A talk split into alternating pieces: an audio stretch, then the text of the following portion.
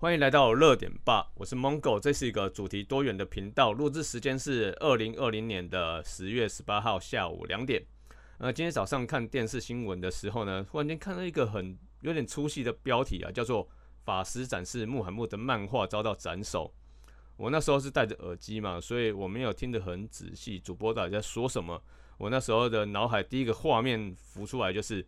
呃，台湾某位法师呢被干掉了。那时候我就赶快把耳机拿下来看，嗯，他到底在说什么？就是在说法国老师因为展示穆罕默德漫画遭到歹徒斩首。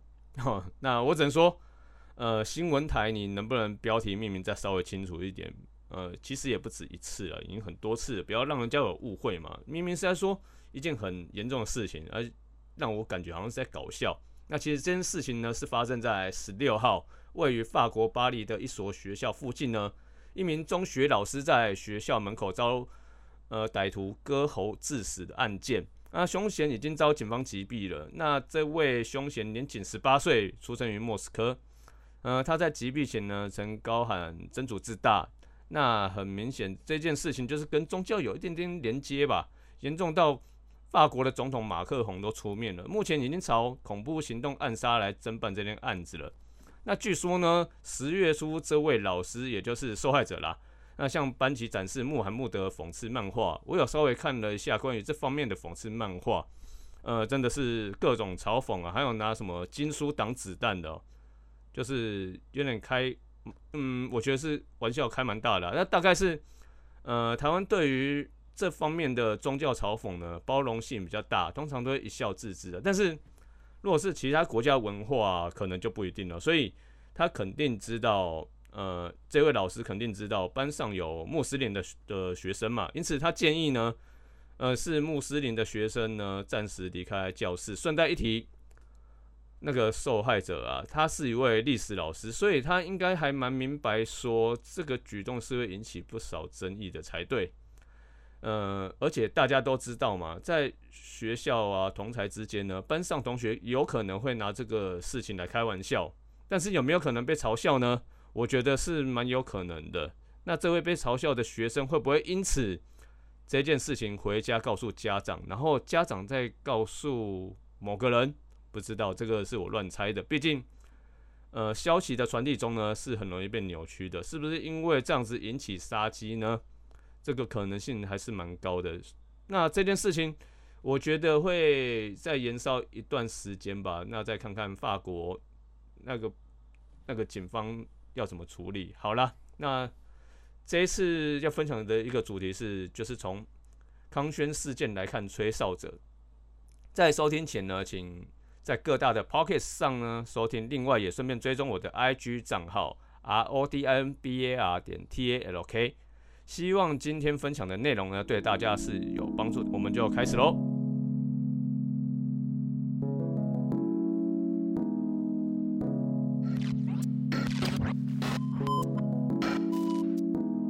也很久没有聊聊台湾的事情了。最近康轩的事件呢，还蛮火热的，我就来应景一下，顺便来解析一下这件事情。我就先试说从头吧。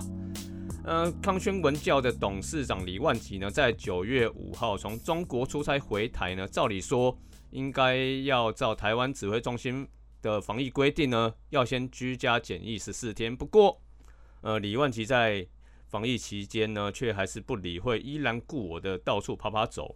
呃，插个题外话呢，李万吉先生相当热爱户外运动，也参加过铁人真相的经验。那我大概能理解为什么他那么喜欢户外运动了。另外，也可能因为事业心太重，所以他又重回了那个总公司去开会啊。想当然就是遭到员工的检举，呃，因此呢，被新北市卫生局呢送他到检疫所去隔离，开罚了一百万的新台币。但其实是本来只要开罚五十万的啦。那主要是他隐瞒外出的次数，原本。对市府说两次，那大概是呃你也知道嘛，董事长嘛，事业繁忙的关系呢，偶尔会忘记几次 也是很合理的啊。另外也顺便忘了带手机是更加合理的一件事情啊。经过呢警察局调阅监视器以后，发现了总共有六次啊，五次外出超过两个小时。那我猜啦，肯定应该是去什么健身房跑步啊、骑飞轮之类的吧。那由于呃涉及危害他人的健康，才开罚一百万元。那康轩官方呢，就随后也发表声明说，李万吉董事长自认做了不好的示范，感到十分的抱歉。说到这里呢，就要不免俗来介绍一下康轩文教集团了。康轩文教集团成立于一九八八年至今，当时政府由于开放呃教科书市场，那年仅三十岁的李万吉先生啊，就拿着哥哥给他的一千五百万元，真的是一笔不小的数字的金额啊，他就这样跳出来创业了。那创立了康和出版社后呢，那改名为康轩文教，业务触及范围呢，除了台湾之外，也有呃中国大陆。主要产品为教科书，主要市场锁定在中小学。那台湾做教育类出版社的只有五家。那再就是呃翰林、南一、龙腾和康熙，再就是他们家康轩啦。其中南一跟康轩呢，只做国中小产业。而纵使在少子化这个台湾环境下呢，康轩还是有高达四成市占率，呃，真的是相当的大。光是康轩教科书的部分啊，年营收就可以到达六九到七十亿台币。然后康轩文教旗下呢，也不只是只有出版社啦，还是有那种，我记得是有呃台湾还蛮多的一家补习班哦，叫做那个台湾拓人教育补习班呐。然后再就是知名的康桥双语学校。那说到康桥呢，光是它的中学部每学期就高达了。十八到三十万的台币啊！别忘了，它还有幼稚园跟国小部啊。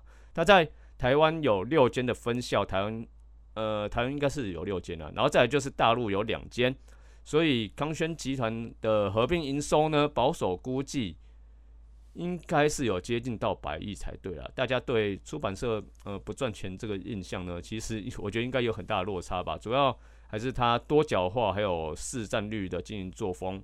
那基本上，呃，罚他个一百万，我觉得是不高啦。然后，正当外界以为这个事情已经告一段落的时候呢，康轩内部则还没有结束。那李万吉算表面呢，他是认错的，私底下他还是要抓出这个搞鬼的人。那事后有一名资深女员工呢，被怀疑是廖别亚，就是吹哨者了。那他就遭到职场霸凌，甚至还。四处张贴公告酸他说你还有脸进公司，要求他自愿离职。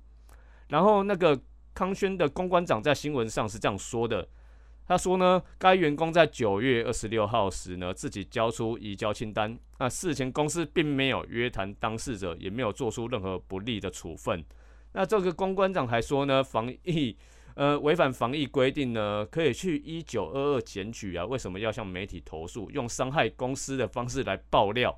那也因为这样，呃，整个部门的气氛就不是很好。他还说，呃，是不是因为，呃，这样子而离开？因为从头到尾并没有约谈他，所以他们并不清楚到底发生了什么事。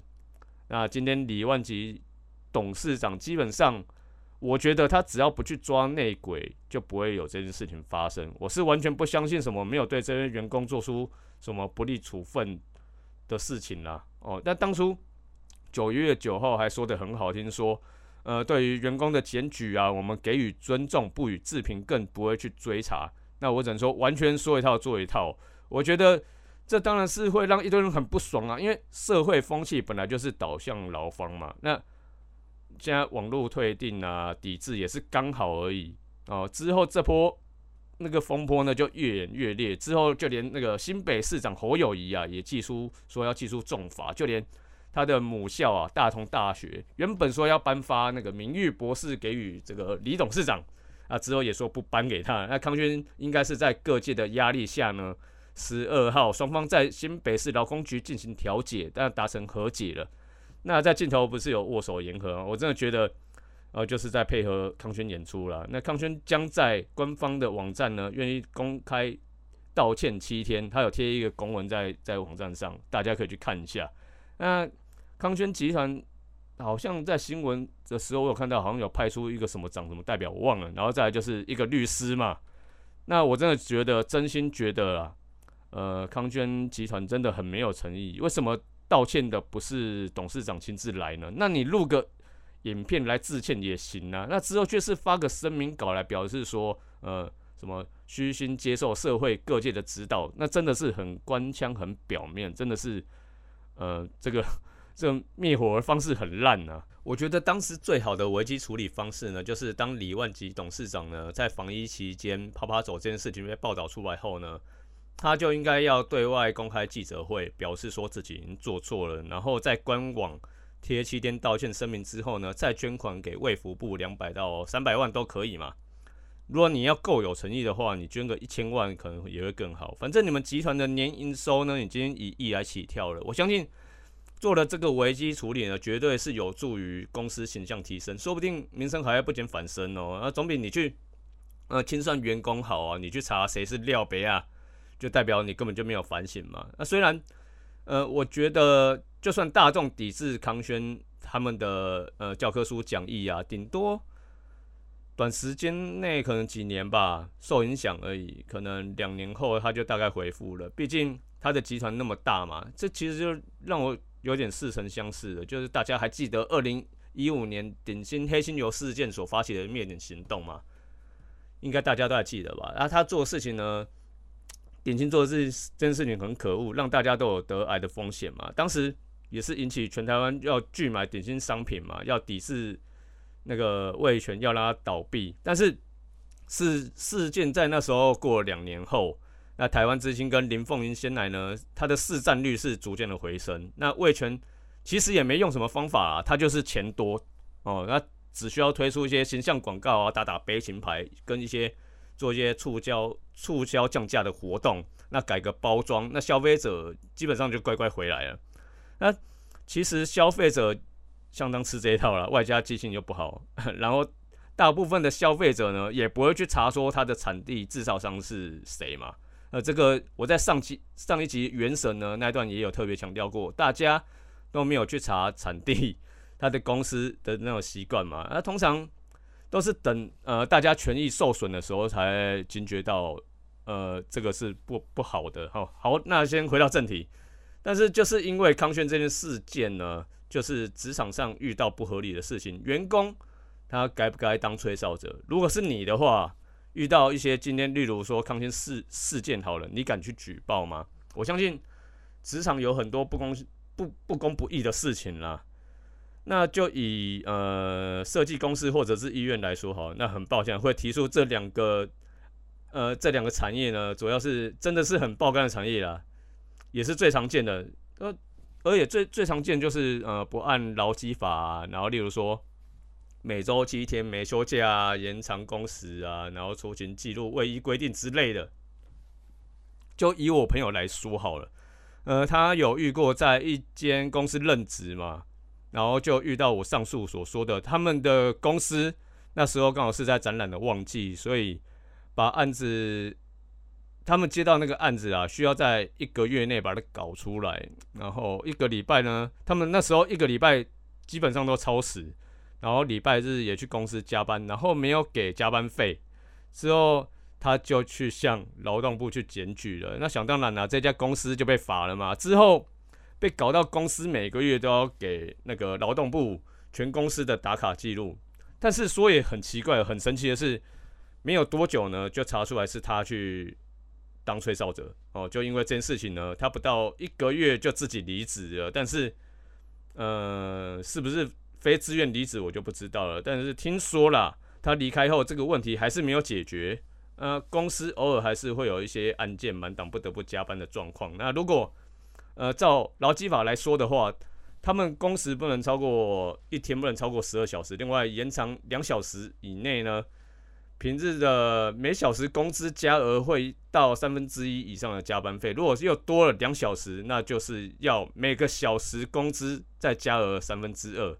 但是你知道这家公司怎么解决吗？我觉得那时候听到蛮扯的啊。公司就是他们公司呢会在接近晚上十点的时候呢自动去帮你打卡，然后公司帮他只愿意付就是从六点到十点这四个小时的时间呢给的加班费。你如果说偶尔一天这样就算了，那是一两个礼拜每天加班，然后你加班到凌晨三四点。然后加班费还是四个小时的钱呢，占占便宜还占得很彻底。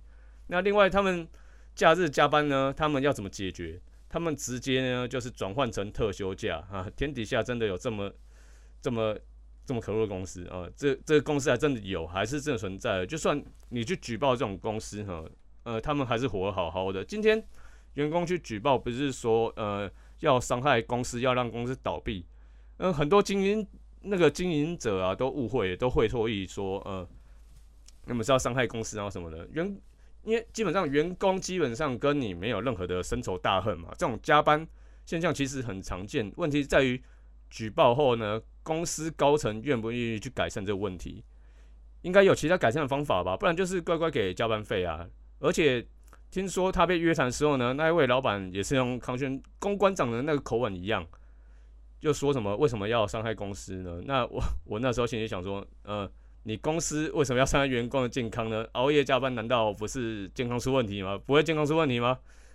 而且今天他在那家公司工作，也没有打混摸鱼吧？其实。案子告一段落之后啊，我觉得你应该要适时的给予员工一些奖励呀，一些奖金也行嘛。你做出一些实质上的回馈，基本上对公司也是有正面的好处嘛，对不对？大部分正常的员工应该要求也不高啦，只需要一些些回馈而已。但是说到这里啊，有些创业者就会呛我说：“你当了老板就会知道当老板有多难了。”那我大概说一下，我前面几集有说过，我有待过一些现状公司嘛。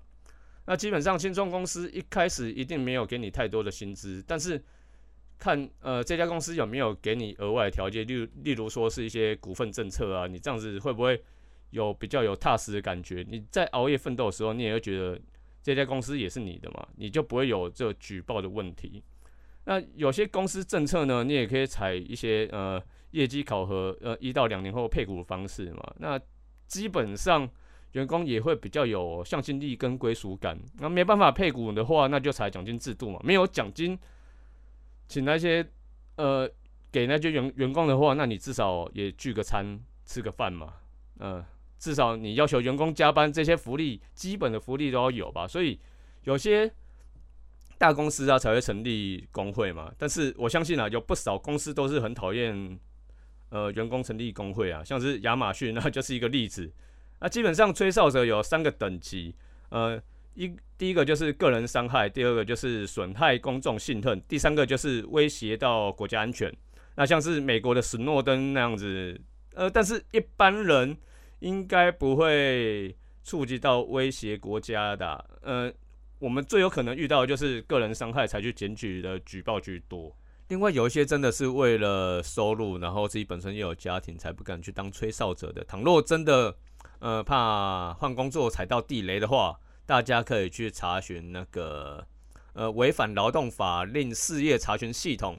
呃，求职上呢也会比较安全。像我自己本身，呃，我是不怕加班啦。如果公司给我个回馈的话，基本上我是不会说什么，除非他真的做的相当过分，我才会考虑这种做法。但是刚刚也提到了，呃，吹哨者他到底有没有保障呢？所谓的保障，不是说你去检举可以获得奖金这样子。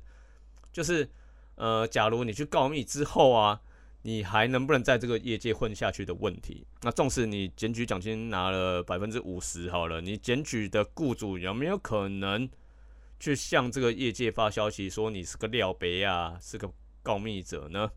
这是很有可能的哦。你有没有可能，呃，失业个一年呢？这些相当有可能。呃，先说，呃，先说一下针对吹哨者保护法的条文呢，揭弊的人需要。需要什么？实名的通报哦。所以你今天会因为公司违反某项的条款去举报当吹哨者，你很有可能因为因为什么事？公司的人数少，或者是其他原因被公司内部抓出来，遭遇可能就像康轩员工一样被离职。而且我了解了一下其他保护法的条款，大部分都是要实名制的，像是空屋案件啊、交通违规这些的都是。但是大部分要预防有人要呃谎，基本上都是要预预防那个谎报案件的问题啦。那像是这几种举报啊，跟职场吹哨有点不太一样的，就是你今天去检举交通违规好了，对方知道你是谁也不会怎么样啦，除非呃除非呃你。今天的生活收入是看这个人的脸色，要不然就是对方其实有点呃什么什么背景之类的，可能会有暴力威胁什么，你从此之后就不敢去举报了哈。但是今天假如说你今天是在职场的话，就需要考量很多个层面。被公司知道后，你会不会很难在这间公司继续工作下去？会不会在这个业界很难再混下去？你可能就需要去转职什么的。我相信去检举呢，都是希望公司朝好的方向去发展。但是有些公司高层呢，我相信是不会这么想了，都认为说你这样子的举动就是在伤害公司。另外，根据呃官方的回答呢，就是劳动局官方回答就是检举雇主啊，劳工局或者是劳检单位会保密吹哨者的资料，原则上受理单位必须保密检举人的资料。但是之后呢，我又看了他下面那一条很重要的一条，就是说如果申诉内容涉及个人权益事项，像是个人薪资、加班费、资遣费、职灾补偿跟退休金等等这些，呃，或者是申诉公司之劳工数较少者，可能就无法保密，因为你公司人数太少嘛，他很容易查就查出来，可能你公司三个人，那他这样子，你你是你基本上是相当危险，你很容易就被查出来啊。基本上这个这个条文就是一个很大的 bug 嘛。哦，你你也很难想出一个比较好的对策来解决这件事情。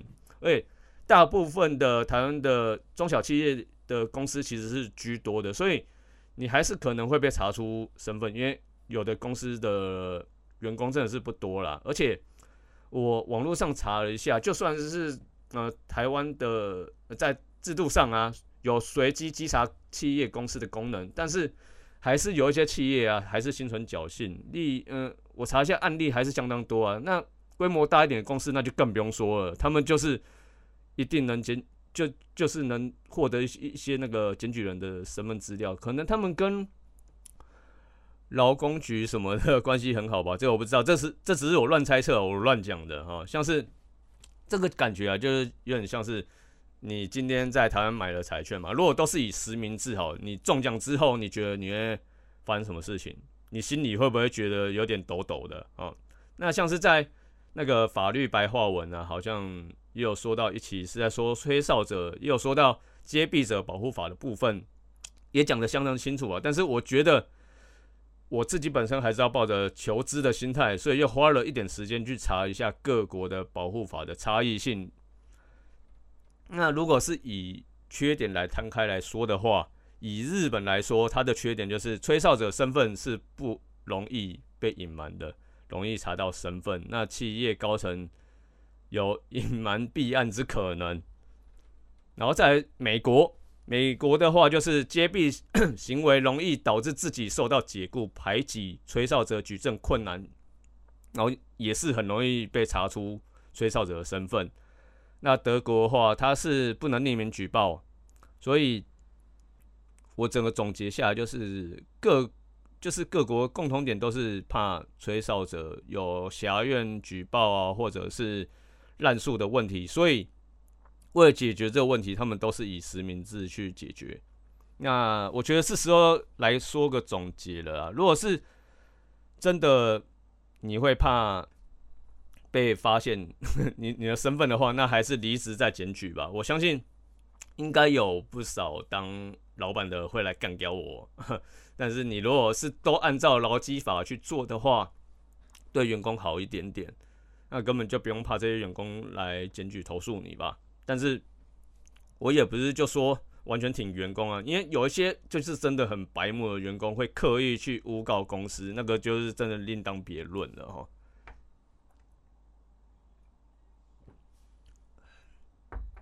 所以有些企业啊。都还是可以装一堆什么设备啊、反监控软体呀，来看员工在做什么。这也算是呃企业的对自己的一个自保啊。但是相对来说呢，劳工他还是处于弱势，除非嗯，还有一一个将来可以考虑的做法，就是呃揭弊者法案这个系统可以导入 AI 管理，要不然就是呃肯定会有一些人啊，就是会私心想要去查告密者到底是谁。至少你导入 AI 这个系统呢，它是没有私人情绪的。如果是想要建立起人工智慧系统啊，我我我我大概想到的架架构是这样子，就是可能呃，检举名单资料啊，都要储存在黑盒子，然后资料只能进不能出。然后这个黑盒子呢，是与 AI 系统是有连线的。凡是劳工局内部的人士啊，要去查名单，都需要经过特定人士才有的权限，你才可以进去看，都要可能要输入指纹、钥匙什么的，才能去看这些资料。也就是，呃，公司内部要实名制啦，这样子。才有记录，才会知道到底是谁去查这些资料。但是这个只是纯粹我自己想象啦。如果真的要建立起这个系统的话，真的也是不是那么容易的。只是忽然间突发奇想，所以 大家不要太当真了。嗯，OK，以上就跟大家分享到这里。如果觉得我分析讲解的还不错的话，请到 Apple Podcast 的订阅回复并给予我五星评价。